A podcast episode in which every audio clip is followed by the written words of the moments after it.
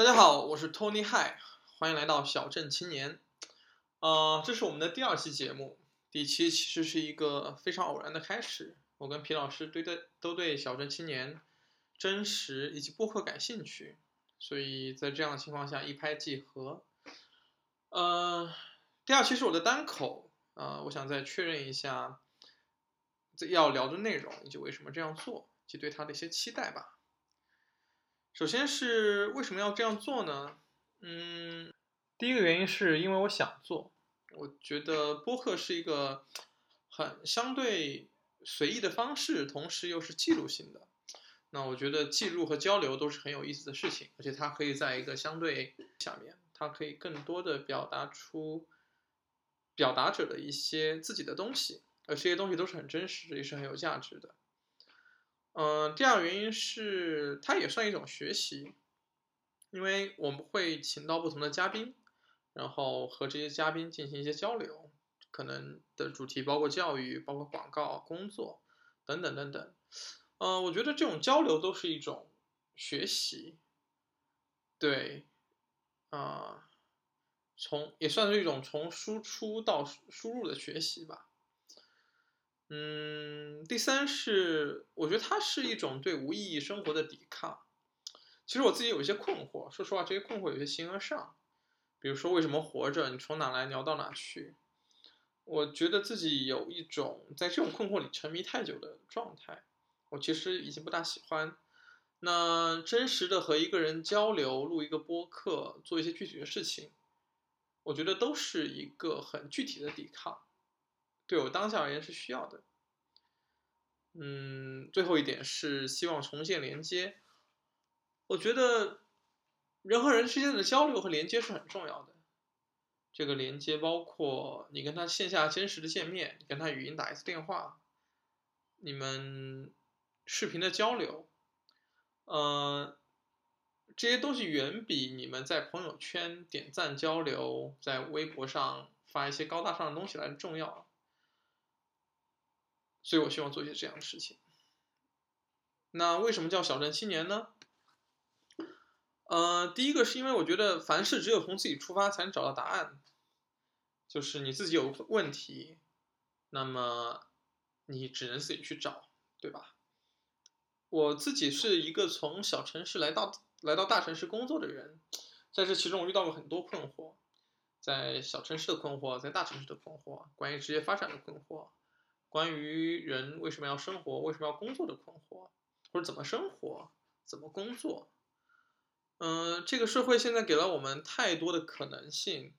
你可以全职靠投资生活，你也可以九九六的生活，你也可以按部就班的朝九晚五的生活，这些可能性都是有的，而且身边有很多这样的绝朋友在做。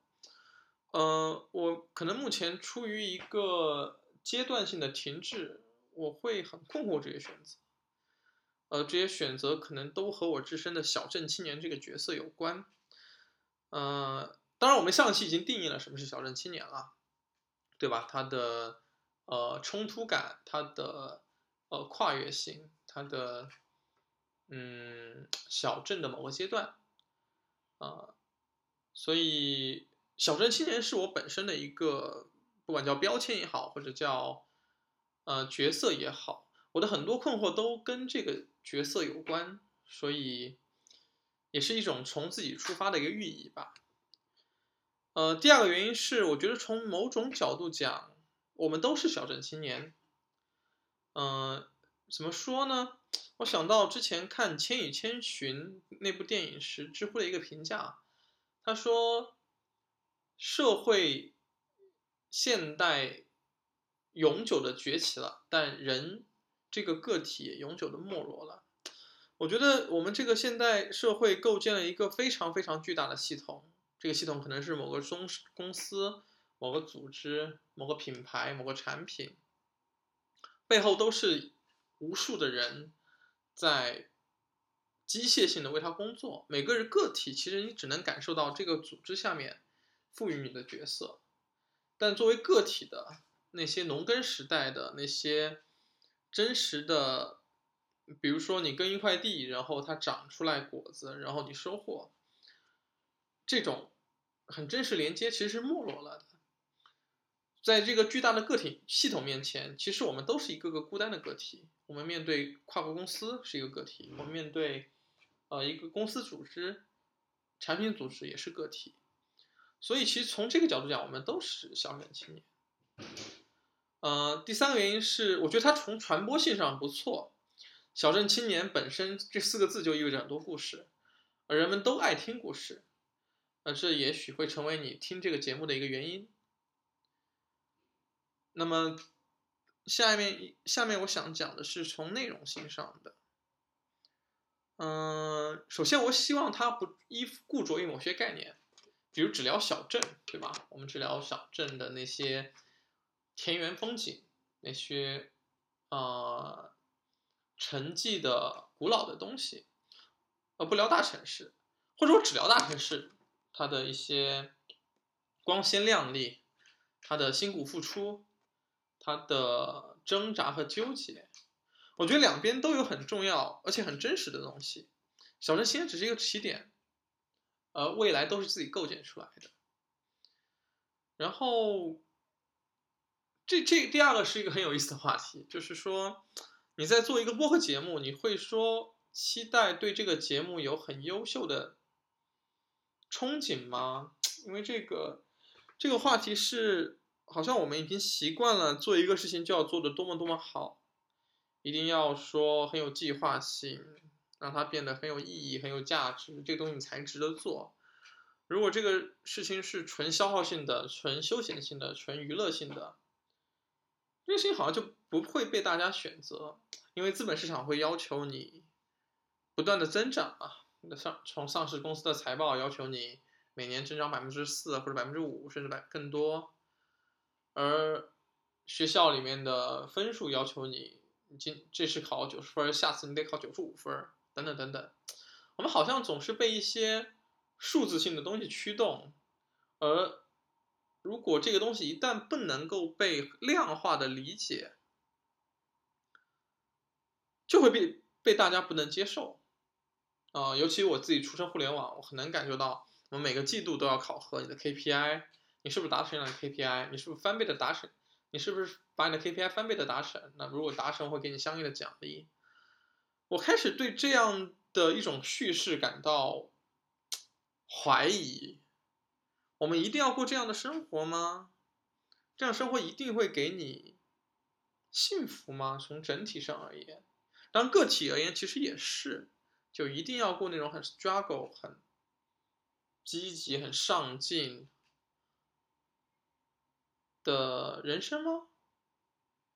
当然我不确定，或者说，我觉得这样的生活也很好。你每个季度都是很努力的去完成你的 KPI，但是我觉得另外一种方式也没有错。然后这不意味着我很喜欢就是那种纯消耗性的生活。其实我觉得做播客其实也是我对这种纯消耗性的生活的一种反抗，因为它毕竟是一个。需要沟通，需要组织，需要协作，需要计划的一个事情。说实话，我对这个问题没有找到答案，我也没有想清楚，甚至我觉得他可能未必是有一个答案的。我觉得我们关于答案的追求也过于的苛刻和严谨了，就是好像一个事情发生了，我们就一定要说啊，这我们要有个答案，它是好的，它是坏的，我们。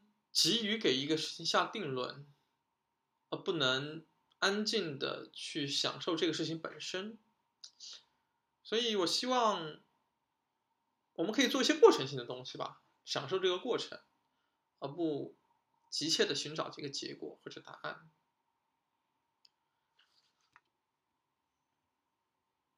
嗯，最后我想说。我希望聊的内容是真实的。其实我已经计划了去请一些嘉宾来聊，我觉得他们的故事都非常非常有意思。呃，如果能真实的记录当下的感受，你的观点就已经很好。我不希望他是说一定给这个故事或者给这个播客能聊出多么多么牛逼、多么多么伟大的事情，这个我不抱期望。但是我很希望是说，这个东西就是我很真实的想法。比如我能现在很真实的暴露我的困惑、我的不安、我的焦躁，那就够了。所以这是一个记录性的播客啊，也是一个自我寻找答案的一个播客。当当然，你看我现在说到现在也在追求答案，可能它就会伴随着我们吧。嗯。我最近在学心理咨询，心理咨询有一个很重要的呃观点，就是你可能很难给，就当你处处于偏执分裂位的时候，你一定会说啊，就是因为什么什么原因，所以我们才不快乐，就是因为什么什么东西，我们才怎么怎么样，嗯。就是你一定要把一个东西给消灭出去，你好像好像是你一定要把一个东西消灭出、消灭掉或者排除掉，你才能变得更好，或者你才能愉悦的愉悦的生活。我觉得这种范式是不对的，呃，未必有一个真实的答案，未必有一个需要探寻的结果，我们都在过程，所以真实就很好。最后呢，我想聊一聊更新的时间。嗯，因为说实话，我很希望做到一周一期的更新，或者两周一期。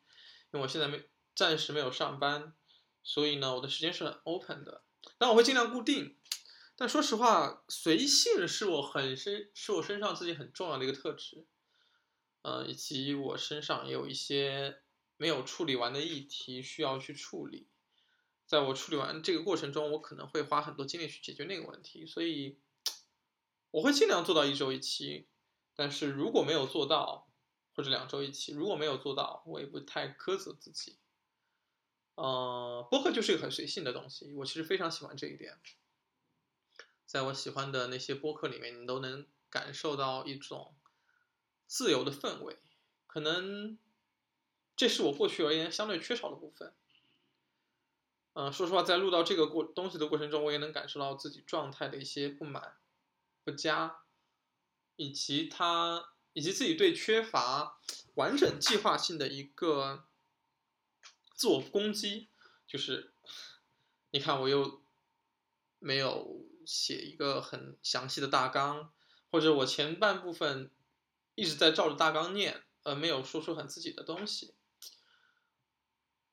我觉得这是我希望表达的一些东西，就是它很真实。我的不满、我的攻击、我的自我焦虑，我都希望可以在这个播客传递出去。当然，我不希望只传递负能量的东西。它勇敢也很重要，你可以勇敢的面对这些自我攻击、怀疑的东西，然后继续往前走。我觉得这是很重要的一些议题啊。说到这儿，我好像把我们提纲上的内容都说完了啊。我不知道会不会有人在听这个播客，如果你还在听，那我非常感谢。嗯，我很期待我们下一期的内容，因为我已经想好要做的一些事情了。当然，最近因为生活的原因，我其实整个人是处于非常焦虑和。